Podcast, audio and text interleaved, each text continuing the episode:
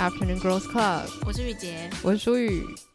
好，今天呢就是要做一个年末总结，因为这一集上线的时间也就会是十二月的最后一个礼拜的最后一集单集。嗯，对。那其实去年的时候，我们有跟打个电话给你的两位主持人一起分享了我们的年末关键字。然后当时我们还分了上下两集讨论，对不对？嗯，其实我有点忘记当时我们当年的一些面对到的困境是什么，但是我有回去看我们的关键字，嗯，然后我的是面对情绪。其实我看到这四个字的时候，我想说面对什么情绪，已经全忘。你那个时候超信誓旦旦，就说我要选面对情绪，然后你还讲的头头是道，然后就今年过完完全不知道发生什么事情，嗯，然后雨杰的是混乱，没错，对，那。我觉得在这一开始，我们可以先来回顾一下，就是去年我们给自己下的这个标题有什么感觉，然后今年有没有什么样不一样的变化，或是今年你有没有一个词汇或是一个句子可以来统整你对于这一年的看法？这样子，我觉得去年是混乱，今年就是逐渐的，就是有秩序哦，所以这样应该是一个很正向的词汇，对不对？就是生活比较上轨道吧。哦，oh. 嗯，因为去年的混乱就是真的是我的生活、我的工作、我的人生，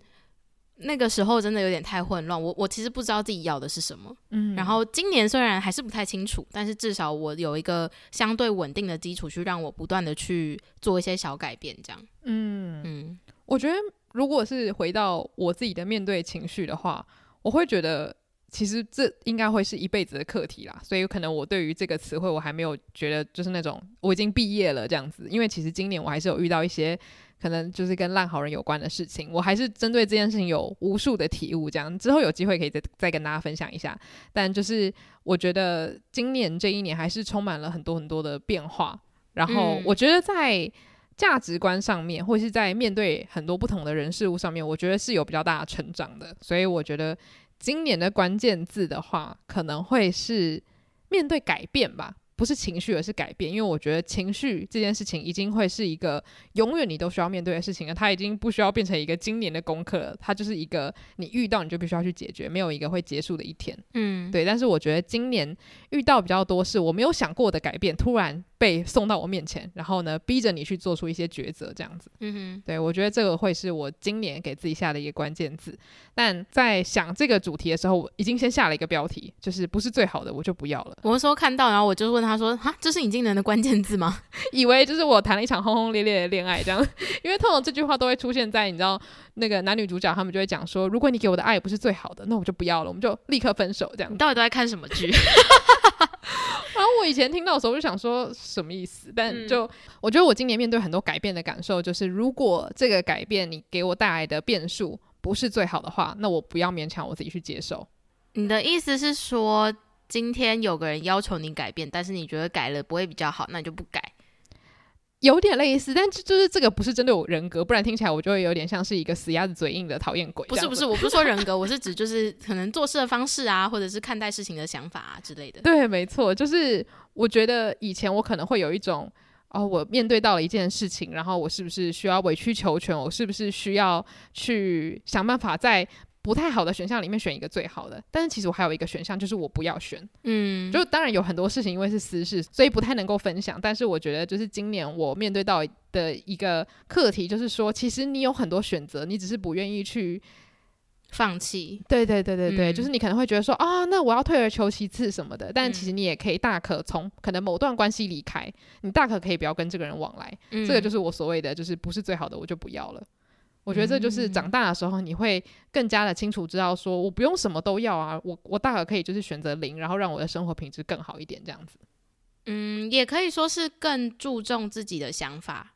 对对对对，更看重自己的内心的感受，因为你现在的人生里面，你觉得最重要的是自己，所以你不用为了别人去委曲求全，对，去做出无谓的改变。对，没错。但是如果今天这个改变是你知道一定可以帮助到自己成长的话，那你会愿意做。嗯嗯，对。那其实如果要实际讲一下，我觉得今年面对到一些改变，因为我刚刚讲了那么多改变嘛，嗯，那我觉得第一个一定就是台湾的疫情突然变得很严峻，嗯，所以我们其实大部分的人生活应该都是有稍微遇到一点点的挑战。嗯，就是例如说，有些人他可能必须要长期在家里工作，但本来都是有去办公室上班的。嗯，呃，像我自己的话，我平常就很常在家工作，可是可能有些工作的模式变成要在线上多做一点事情，那这对我来说也是一个很大的挑战。对，那我觉得我们可以先针对这件大家应该都一起经历过的事情做一些分享。你自己觉得你在台湾就是突然要变成全部都在家的时候，你自己有什么样的体悟呢？我觉得刚好，因为今年刚刚有提到，去年我的关键字是混乱，但是今年比较有上轨道的感觉，就是因为今年我重新变回上班族。那变成上班族之后，就是代表一件事情，就是很规律的生活，每天就是早上八点要起床，然后准备上班，然后九点就是一直上班上到六点，下班之后然后回家吃饭，然后休息一下又睡觉，就是比较少时间可以社交，也比较少时间会去想说，那我假日要怎么样使用。那后来重新变为上班族，这样规律的生活将近三个月左右，就是变成说台湾的疫情就来了嘛，然后就变成要在家里工作。那其实那个时候刚开始在家里工作的时候，我本来以为会很享受，可是真的实际做了之后，我就发现在家上班造成的那个沟通的阻力变得好大，然后很长就是在一件很小的事情上面，你会花比以往还要久的那个时间成本去做沟通，嗯，然后沟通的结果甚至不比你当面直接跟那个人讲还要好。就是成效上来讲没有那么的有效率跟那么的有效，其实就是已经是一个第一个大的挫折。然后第二个是我觉得我的生活跟工作是混在一起的，就是因为我早上起床，因为少了通勤的时间，所以我基本上就是起床刷完牙，我就要打开电脑开始工作。然后那一天做不完的事情，我也会觉得啊，反正就是我都已经在家了，那我就继续把它做下去。所以有时候可能甚至做到八九点，我都还没有下班，就只是因为我觉得我要把这件事情做完。又或者是可能主管突然间在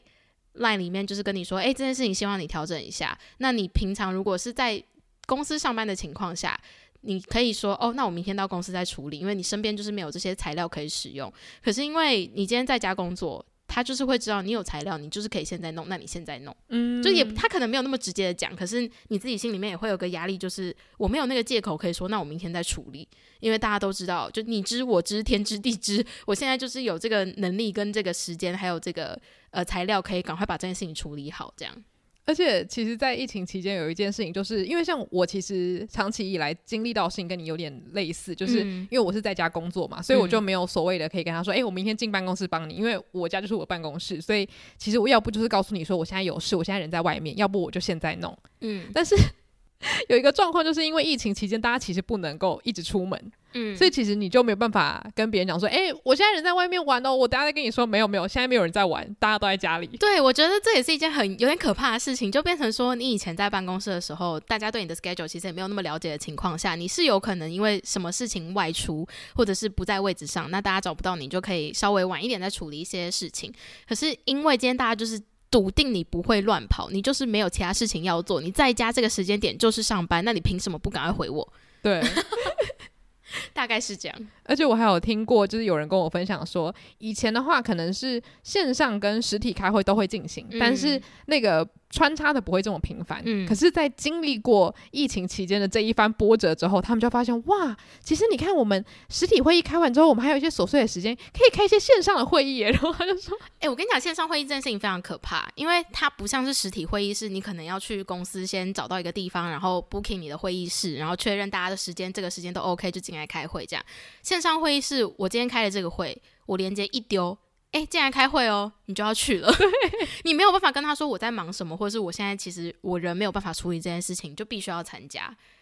我就觉得这是一件很可怕的事情。就我觉得很多时候就是在家工作，对某些人来说搞不好是一种放松，因为他可以安排自己的时间。嗯。可是我觉得有的时候会变成说，大家反而会更想要利用琐碎的时间。可是其实有的时候，很多琐碎的时间对于很多人来说是那种休息的黄金时段。但是现在所有的时间就会变成是，哎，我们都要把它塞满，然后我们要最有效率的去运用它。我不太确定大家对于这件事情的想法是怎么样子啊，但我觉得它一定是有在工作的模式上面有很大的改动。而且我觉得，就是因为其实我我算是比较幸运，是我我有两个空间是真的，我可以完完全全切换，说我现在回家休息，然后我去另外一个空间工作这样子。嗯。可是我必须说，因为缺少那个通勤的时间，我以前不知道通勤对我来说这么重要，然后是真的在家工作之后，我就发现通勤对我超重要，因为那有点像是我早上起床之后，然后再重新开机暖机的那个过程。因为我上班其实我的通勤方式是搭捷运跟骑脚踏车，所以搭捷运的时候，我就是可以尽情的滑手手机放空。那骑脚踏车的时候，我就是专注骑脚踏车，但是对我来说有一点点接近冥想的阶段，就是我没有在思考任何事情，我就是专注骑车，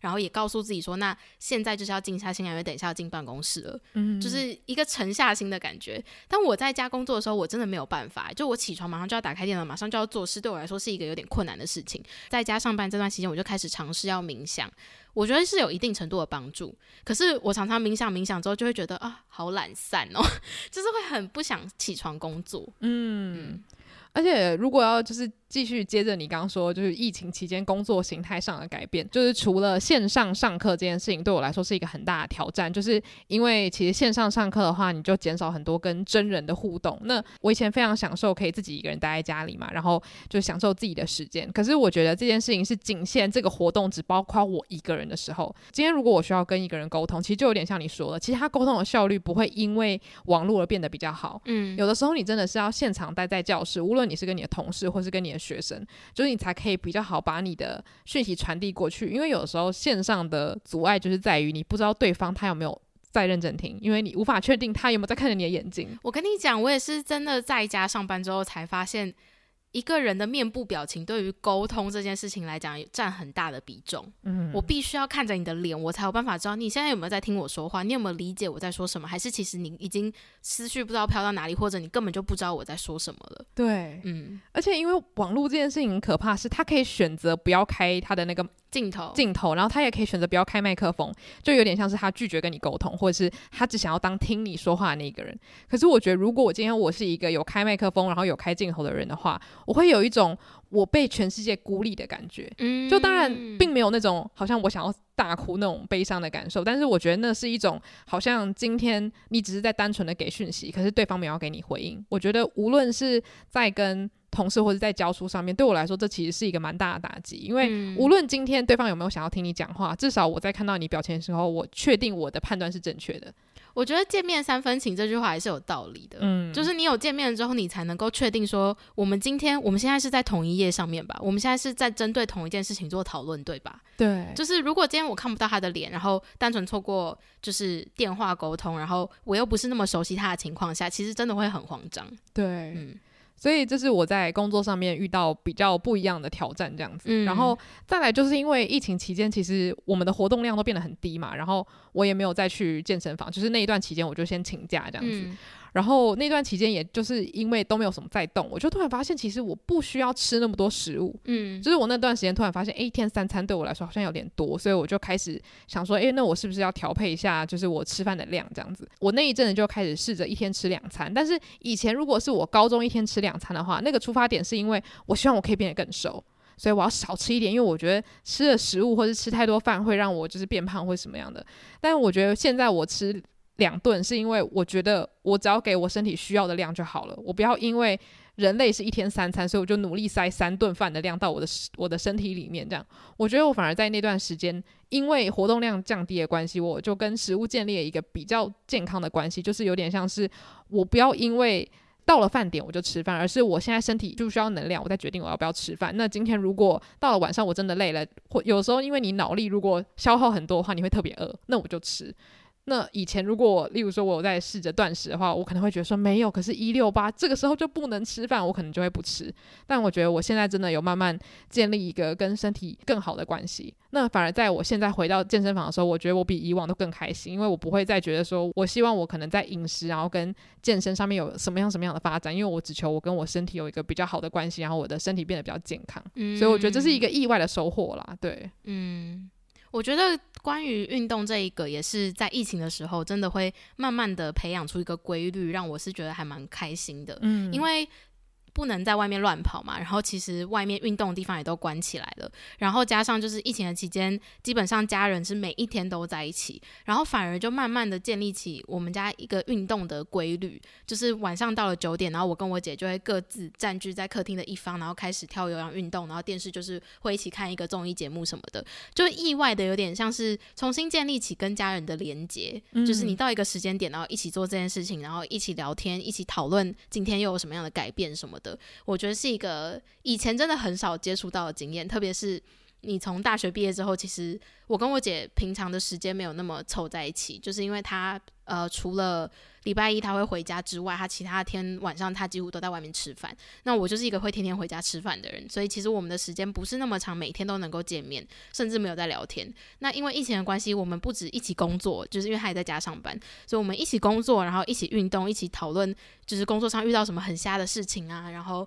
一起分享，就是我们最近又看了什么综艺节目，然后晚上运动的时候又可以一起运动。我觉得那感觉真的很像是你在最需要陪伴的时候，然后有一个盟友。嗯，就是一个很很快乐的感觉，真的。对，嗯，所以我觉得我们算是幸运嘛。就是虽然说很多人都在讲，就是你在家工作期间，其实你的家人都一直在你身边，其实有的时候会造成一些摩擦。嗯，对。但是我觉得相反来说，在大家都无法出去的时候，我们是有家人在旁边陪伴的。我觉得这已经算是不幸中的大幸了。嗯，对。因为就像我们前面讲的，即便我们是喜欢独处的人，在交流的时候，你可以看到对方的眼睛，我觉得这件事情就变得。非常非常珍贵，这样子，嗯，对，所以我觉得这个是大家应该都很有感的，就是关于疫情期间的改变。然后，其实当时我们在第三季结束，也差不多，也就是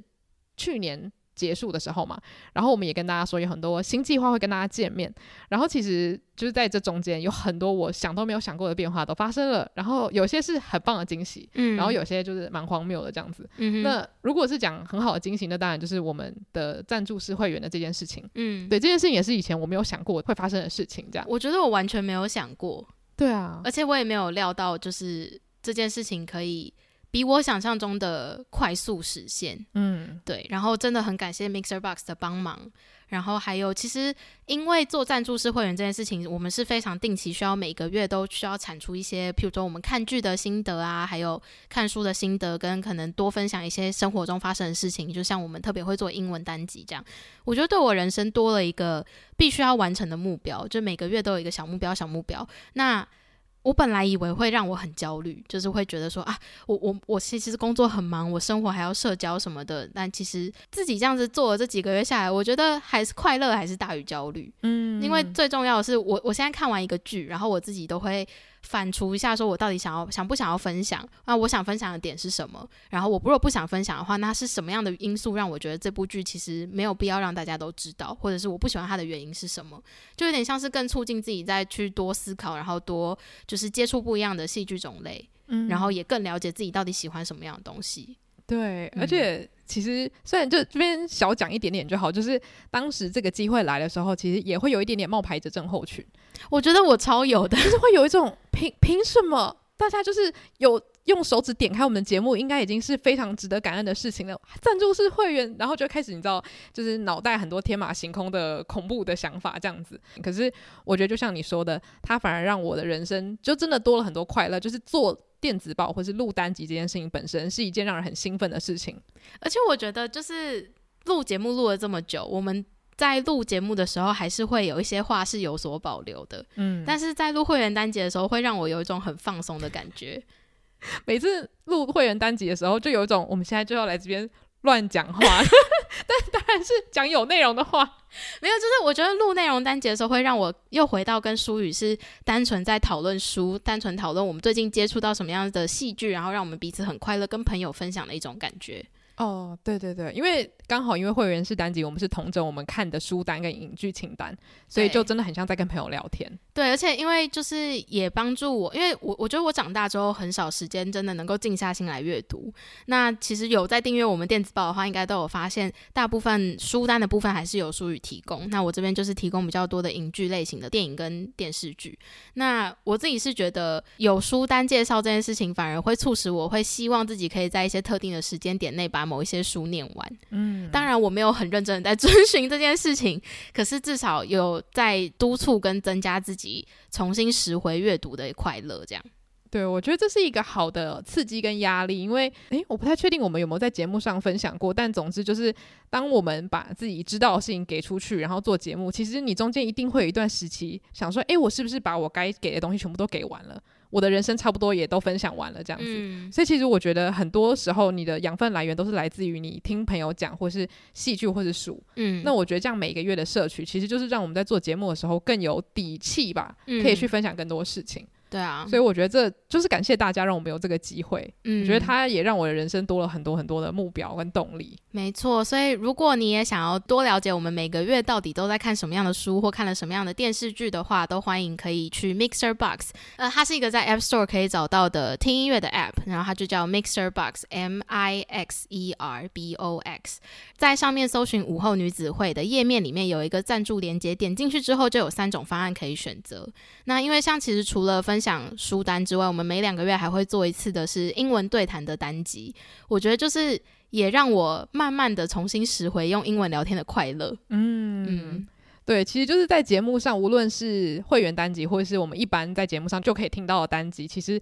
真的都是让我真的是难得有机会可以用英文，因为其实我在台湾并没有认识太多只会讲英文的人。嗯，对，所以其实很难有机会。那我觉得也是谢谢。就是大家也愿意听我们用英文聊天，就是真的蛮开心的。对，其实真的必须说，其实我们的我我啦，我自己的文法还是有非常多的错误，但是就希望大家可以当做一样是听我们聊天的感觉去听这个单集。然后，因为其实英文单集里面我们会聊比较多，我觉得我们很少在节目上有机会可以分享的事情。对，就是我不太确定大家有没有这种感受，就是当你用一个不是自己母语的。语言讲话的时候呢，它反而给了你一点点距离的美感，让你比较敢去讨论一些比较敏感的议题。我觉得是诶、欸，就是因为你学习这个字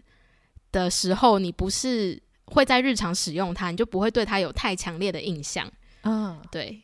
对，所以就是这是我们自己的一个小癖好啊，就是我们喜欢用英文单集来讨论一些我们自己觉得有一点点小争议性的话题，这样子。嗯、对，那如果大家有想要敲完什么主题的话，都可以私信我们或是投稿告诉我们这样子。没错。对，那至于。其他的一些就是让我有点措手不及的改变的话，就是虽然就没有办法讲太多，但是就是其实有点像是我对节目可能本来有一些期待，但是因为外力的一些影响呢，导致这些期待没有办法被完成。那其实我觉得在遇到这些改变的时候，我。心里当然一开始一定会是慌张，嗯，因为为什么会慌张呢？就是因为这个节目是我们两个一起做的，嗯，所以当我知道某一件事情可能不能达成的时候，我心里第一个想法是，哦，雨洁会不会觉得很失望？嗯，这件事情是我认为最重要的嘛，因为今天就是当然听众非常重要，但是我觉得主持人才是这个节目会不会存在的一个原因，所以当时我就发现说，哎，好像有些事情会不如预期的时候，我就会担心说，你会不会也觉得很失落这样子？但我觉得很感恩的就是我们的价值观真的蛮像，而且说真的要找到价值观。这么像的人真的有点小难，我觉得我有点算是被你影响哎、欸，就是我我以前可能也会很在乎很多事情，可是渐渐的，就是可能借由做节目，然后跟你对谈什么的，对很多事情真的会看得蛮开的，因为你紧抓着他，他也不会真的照你所想的那样子发展。对，那既然不能控制的话，那就随他而去。而且我觉得最好笑，就跟大家分享，就是我发现某一件事情要开始不如预期的时候，然后我可能就跟我爸妈讨论，然后我就跟他讲说怎么办？要是雨洁很难过，我该怎么办？然后我妈就说，那你就先跟他讲，你不要在那边自己一个人就是在那边很 drama 这样子。但后来我跟他讲之后，他也就完全没有很失望。我就突然就有一种哦，只要他没有很失望，那今天有什么改变，其实我不是很在乎。因为其实你知道，你跟我讲的时候，我反而是很担心你很失望。因为你你听起来真的太焦虑了，然后我就会就是到那通电话到最后是我在安慰他说没有啦，真的没有那么严重。我就觉得，因为前面我们才刚录完一个就是关于友情的单集，嗯，然后我那时候好像就讲说友情里面就是猜忌是很。很常会发生的一件事情嘛，我觉得这就是猜忌啊，因为你担心对方失望，然后对方也以为你很失望，嗯、你们就在那边都担心对方很失望，但其实就是你们担心的事情是同一件事情。嗯，对，那反正结局就是，其实我就发现，就是你没有得到你想要的东西，其实就代表这个东西现在还不适合你。嗯，那我觉得很幸运，就是我们两个都这样想，所以我们也没有对于这个节目有一种他如果这件事情没有这样发生的话就完蛋了的这种。好像紧抓着某一个想法不放的这种执念，这样。我觉得是对这个节目本身，还有我们两个合作这件事情有足够的安全感，就没有任何一个突发的事情会影响我们对做这个节目的想法以及热情。嗯，就是因为再怎么样，最重要的还是这个节目可以进行下去。那那个其实比较像是一个附加的专案。对，所以那个专案没有实行，它也不会影响到这个节目，它就是还是要每个礼拜一样出一集，每次就是这样子想主题跟大家讨论，然后一起分享什么的。就这件事情不会本质上不会改变的话，那我就觉得没有什么需要太担心的事情。除非我们要改变的事情是真的会影响到这个节目本身的营运的话，那我觉得是会让我觉得很焦虑的。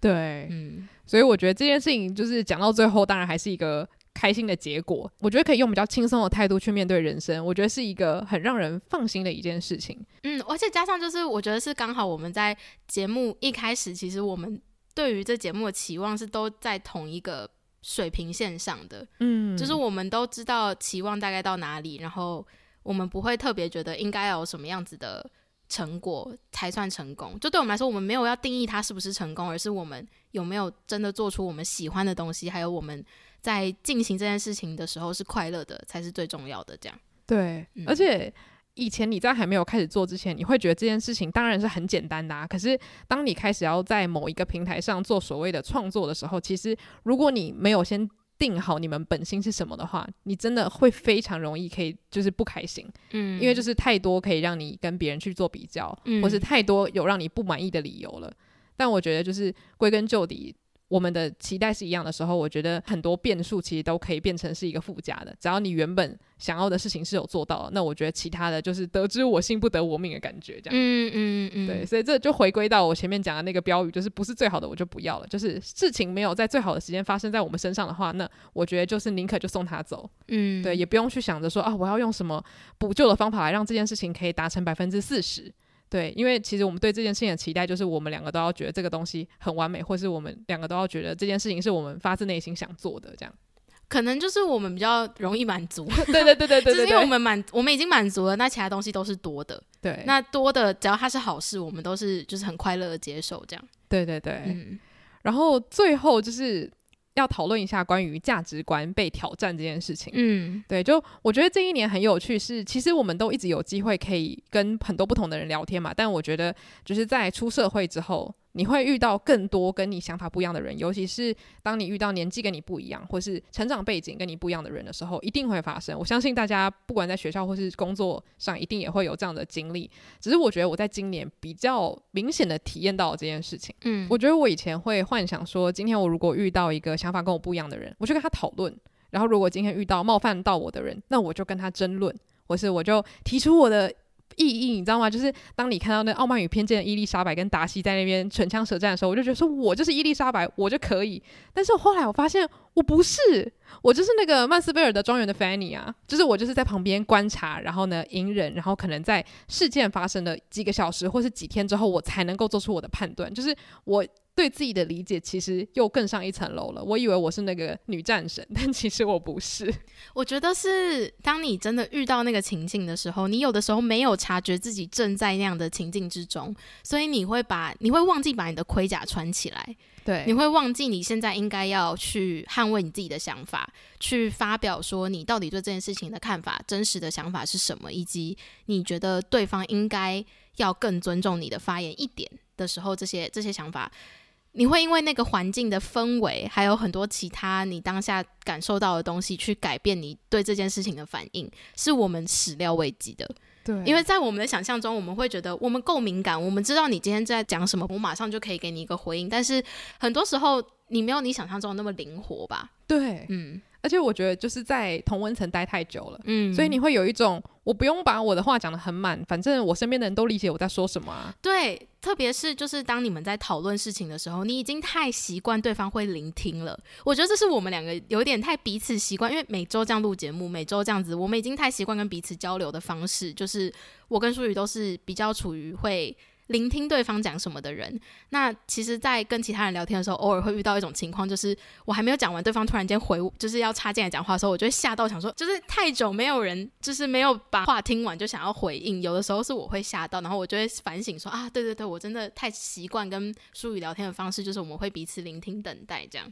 而且我我最近刚好就是看到了一个非常好笑的画面，虽然那画面本身不好笑，但是我当下很想笑。就是我看到两个人在对话，然后他们在讨论一件事情，所以理论上来说应该会是 A 就是针对某一件事情发表了想法，然后 B 就说哦，那我觉得应该要怎么做。但后来我看到的画面就是 A 他先叙述了一段话，然后 B 想要回应，可是 B 每次说我的时候，那个 A 就会立刻用另外一句话来盖住他，然后 B 就从头到尾大概五分钟内讲了五次我，然后 A 都不让他讲话。那他们是在聊天吗？还是就是他们想要聊天，可是 A 的脑袋转的太快，然后呢，哦、嘴巴也有点像是不经大脑，他就嘴巴的那个话会一直吐出来，所以变成他们在讲话的时候，那个文字有点像是一直在打架。嗯、然后你在旁边的时候，你会突然觉得这个画面很滑稽，嗯、就是你会想说。嗯天呐，那个 B 感觉已经就是你知道他的那个字已经快要吐出来，你为什么不让他 把这句话好好的说出来？要一直盖住他？可是你看得出来两个人都没有恶意，然后 A 也没有想要真的把 B 的嘴堵住这样子。只是我觉得真的会让我在某些情况下发现，哦，不是每个人的对话方式都像是我们录午后女子会这样子，我说一句，然后你再说一句这样子。对，我觉得这件事情其实偶尔发生的时候会吓到我，我会发现说，诶，原来不是每个人都想要听我说话，诶。哦，虽然我刚刚说的那个情况 A、B 都不是我本人这样子，只是我觉得在旁观者的角度，我会。突然发现说，诶，我应该要去接受世界上有这样的状况存在，而且我也不应该觉得别人聆听我是预设状态。嗯，对，所以我觉得像你说的，就是我可能会开始练习，在一个我不熟悉的情况下，我要努力的把我的盔甲穿好，因为有的时候你不穿好的时候，别人就会趁虚而入来伤害你，或者是趁虚而入的不想要让你发言。我觉得是真的，就是当你已经太习惯真诚对待每一个人，然后突然间有一个人他真的是拿着。长矛来跟你说话的时候，你会突然间没有办法把你的盾牌，就是很预设的要这样拿出来挡住。对，然后那个伤害是你，你之后再回想的时候会觉得很难过的一件事情，因为难过真的是难过在当下怎么没有办法很好的去捍卫自己的立场这件事情。对，而且我觉得那个情绪会变成一种自责，嗯、就是今天如果讲到某一个你很在乎的议题，嗯、然后可能你平常跟朋友聊到这个议题的时候，你只会发表大概百分之三十的想法，因为你知道你朋友可以意会到百分之七十剩下的东西。可是当有的时候在一个场合，其他人并不是那么了解你，而且他们的价值观跟你也不一样，但是你只讲了百分之三十啊，那你最后可能会觉得说，哎，是不是当下其实大家并没有真的知道我本身的意识形态，或是我所支持的信念是什么？嗯，就是你会开始自责说：“天哪，我没有好好守护我自己，我是不是就是让门户洞开的感觉？”但当你跟朋友分享这件事情的时候，他们可能会告诉你说：“可是他们本来就不应该践踏你啊，他们本来就不应该假设你要全盘接受他们的想法啊。”就我觉得有的时候真的事情发生了之后，我就会。反而变得更谦卑吧，就会觉得说啊，我不应该认为我什么事情都知道，因为很多事情是在你面对到了，然后你感受到了那个内疚跟罪恶感之后，你才知道说啊，原来帮自己说话是这么重要的一件事情。嗯，不知道的时候，你都会觉得说啊，对，就像课本上写的，人就是要为自己发声，就是要站起来。但是你现在就才知道说，那些愿意帮自己说话的人，其实是非常勇敢的，而且我觉得是很厉害的。嗯，就是你随时都。很清楚知道自己的立场是什么，以及可以很清楚的表达出来，是一件非常厉害的事情。对，嗯，而且也回到像是烂好人的议题，其实这个也是就是画底线的一部分嘛。嗯、就是以前我也不觉得画底线很重要，因为当一个好人就是不要先把底线画出来啊，这样感觉好像就是把你我分得太清楚了。但是我觉得现在不是，就是因为你不知道对方对你有什么期待的时候，你把底线画出来，其实就是告诉别人说，这就是我家，你不要进来。对，我觉得有的时候我把人想的太自己人的时候，反而就是让别人来践踏我。那我我干嘛要这样子，就是自作孽，你知道吗？事后在那边悲伤。我觉得这真的也是，就是因为疫情解封带来的就是社交新高峰这件事情，就真的让我也是随时随地都在透过不同的事件认识自己。嗯，因为就你本来太习惯跟自己相处之后，你很容易觉得自己很坚强，很容易觉得自己不容易被别人伤害到。可是。很多事情就是因为社交新高峰嘛，所以你一定会在很多出乎意料的场合遇到你没有想过会遇到的人，然后真的跟那些人相处之后，你才会发现，其实自己在很多层面是很欠缺的。就是你以为你在这个方面已经成长得足够大，可以去面对各种事情的突发状况，可是其实当这些突发状况发生的时候，你是完全束手无策的时候，当下是真的。很气愤的，然后你事后再跟别人分享这个气愤的时候，嗯、其实你也说不清楚到底是什么让你这么抗拒，在当下为自己发声。对，嗯，就是你就自然而然的突然变成了一个你以前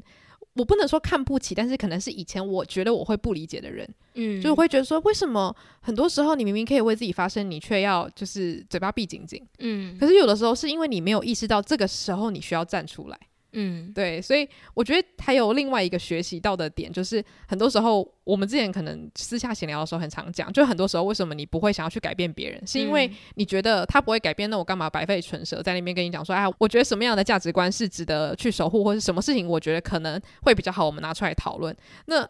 后来有人告诉我另外一个观点，就是其实对方要不要听那是他的事情，可是你要先把事情讲出来，让他有这个选择。好吧，我这是我之前一直不想做的。我跟你的想法非常像，所以我就会想说，那就让他们自己去用他们的想法继续活下去吧。那反正我也活得很好，我们互不相干。我也不想要当那个把自己的价值观丢到别人身上的人。可是其实我们之前好像也有在单集讨论过，好像是英文单集，就是其实强迫别人改变自己跟分享自己的想法是两件完全不同的事情。嗯，对，所以。既然我自己也这么认为，那我为什么要当那么懒惰的人？就是不愿意告诉别人我的想法，嗯，只是因为我觉得他不会改变。嗯，对，因为这全部都是我的猜测嘛。可是我不知道对方他是不是愿意，真的是可能听听到我百分之一的想法也好，说不定他也会愿意觉得说，哦，你是这样想的吗？跟我想的不一样哎，那我就多了解一下之类的。那我可能就先把这这扇门给关起来了。嗯，对，我觉得这个是我自己后来有去反省的地方。嗯，就是说实在啦，今年体验到了踏出舒适圈这件事情，非常的不舒适。因为以前我可能会觉得说，你看踏出舒适圈，可能就是挑战一些你可能没做过的专案啊，或是去做一些新的尝试啊。那可能这这部分的挑战都是让你觉得快乐的，因为你知道你一定会得到正面的成长。可是有的时候踏出舒适圈，是有些人他来强制你去意识到说，哦天哪，就是原来有跟我这么不一样的存在。那我觉得那个感觉是。当下你会觉得不开心，我觉得甚至会有一些非常负面的反应。嗯，但追根究底，它会让我成长很多，因为它会让我知道，其实我应该要比我想象中的更在乎我自己一点点这样子。嗯，因为其实刚讲完这么多，我我觉得回归到一开始讲的关键字这件事情，其实今年我很难用一个关键字去做总结，是因为今年的我还是偏混乱的，可是对我来说是乱中有序的，就是。在混乱当中，还是有一些事情是稳定发生的，像是我们每周都在录节目，像是我有固定，可能之前在疫情的时候有有有规律运动，这些事情都是有稳定在发展的事情，但是还是有很多混乱的无法控制的事情在发生。那那些混乱的无法控制的事情发生的时候，我能做的。就是拥抱它。可是当真的有一些太过混乱的东西发生，我却没有办法控制它的时候，我发现我自己不喜欢那个失控的感觉。我对于明年的期望啦，我希望自己能够更好的去消化这些失去我控制的东西，然后逐渐就是让自己建立起一个算是防卫机制。就是如果我今天又在遇到那么多我没有办法控制的事情的时候，当下我的第一反应应该是要怎么样？对，而且有的时候可能我们遇到一些我们自己不开心的事情，然后跟对方分享的时候，会突然觉得说：“天哪，世界上怎么那么多烂事？”可是你仔细回想，就是 有时候我会想到说，你看有一些很有名的人，他分享他人生故事的时候，你知道，就是跌宕起伏、莫名其妙的事情一大堆。那你当听的那个人的时候，会觉得说：“哇，你的人生经历真的好丰富哦，真的有好多事情可以让你成长。”那我觉得我们自己的人生也多多少少会发生一两件这样的事情。我觉得其实就是不经一事不长一智，对，对，对，这件事情真的是亘古不变。嗯。就很多事情真的是你可以在心中沙盘推演，觉得说这件事情来了，我一定可以这样解决。可是当你真的遇到的时候，我们再来讨论，你可能会这么做。对，没错，对，就是很多事情真的也是幻想，都是美好的。你会在你的幻想中，你永远都会是自己故事中的英雄。可是当这件事情真的发生的时候，你可能就变成那个缩头乌龟，也不一定。没错，对。但如果你真的变成缩头乌龟，我觉得也没有关系，因为你就是要遇到，你才会知道自己会是什么样的反应，那你才知道你之后要怎么样调整，怎么样去更好的面对这样的状况。对。所以我觉得，其实我自己是觉得，最后甚至是有点感激有这次的就是事件嘛，让我真的可以好好的思考一下自己未来在面对不同的人事物的时候，可以有不一样的反应，这样。对，就是有点像是你未来如果有孙子的话，你就可以跟他讲说啊，你知道阿嬷以前有经历过这样的事情，然后就是可以笑着跟他们讲我有什么样的成长。嗯，对，只是说你当下一定会经历过一个阵痛期，只是我觉得有机会可以有这些想法，我不知道，我觉得可能事情已经过了一阵子了，所以我现在也可以很开心的说，我觉得人生中有经历到这样子的一些小波折，甚至是会让我觉得好像我的生活变得更精彩一些些了。而且我觉得是让我更清楚的去思考，那对于这个议题，我的想法到底是什么？对，因为我发现其实我当下没有办法把我的盔甲穿好，可能是因为我从来没有认真思考我要怎么样把这个议题讲得好。嗯，因为对我来说，对我的同温层来说，这是一个预设大家都认可的想法，我的想法对大家来说都是认可的。我没有想到我需要捍卫我的想法的时候，你的语句是没有办法组织完全的。对，嗯，所以我不太确定这一集大家听完想说你们都在讲什么，但。但我觉得主要我们在分析的就是面对改变的那个焦虑，它所导致的一些情绪上的成长，然后还有一个是在你遇到跟你价值观不一样的世界的时候，你该怎么样去穿好你的盔甲。但是至于要怎么样防护你自己，我觉得这件事情就是你要自己遇到了之后，你才知道什么样方法最适合你。因为有些人天生就是战士，他永远都知道要怎么样保护自己。可是刚好我们就不是这样子的人，我们就是那种，就至少。曾经是烂好人的我们，就是很习惯这种门户洞开的感觉啦。嗯，对。但是我觉得，就是这几年开始做节目，其实也是我开始知道要怎么样去煮我的篱笆，然后开始穿盔甲。这几年这样，嗯、对。所以我觉得这一年我也还是在学习做这件事情。所以就是跟大家预告一下，之后应该还是会有一集烂好人，因为我今年还是遇到非常多烂好人的烂事这样子。所以就是还是可以跟大家分享一下，我又如何了，再往前迈迈入大概零点一公分的一步这样子。嗯，对对对。所以就。希望大家，如果你在这一年有遇到非常多的改变，或者是你无法控制的事情的话，就希望你也可以听完这集觉得被安慰，因为我们也遇到了很多 无法控制的事情，这样子。就是我们也是一直在透过很多不同的事件，然后慢慢的理清自己到底什么样的价值观是我们想要守护的，还有我们到底想要遵循什么样的世界观。对对，所以。大家都还是在成长的那条道路上，只是大家成长的速度不太一样，还有遇到的事情可能都不太一样。嗯，嗯对，那就很谢谢大家这一年来的陪伴，几乎我们好像几乎没有休息过，除了季跟季之间没有。但是可以跟大家预告一下，我们很快又要休息了。这一季大概预估，我们那时候是说会做到什么时候？过年前。哦，对对对，所以我们这一季会在过年前。陪伴大家，对，然后过年的时候，我们就想说也会好好的休息一个月，再做更多节目跟大家分享。对，那基本上如果你是赞助式会员的话，这个就不受影响，就是还是会持续的产出电子报跟单集给大家这样子。没错。好，那非常谢谢大家收听我们的年末回顾。这一集会不会太意识流？我觉得会，可是我们讲的超多都是，就很不能具体说事情是什么这样。我真的很想要分享这一集，就虽然你刚刚说意识流，非常同意，但是我觉得就是至少我在。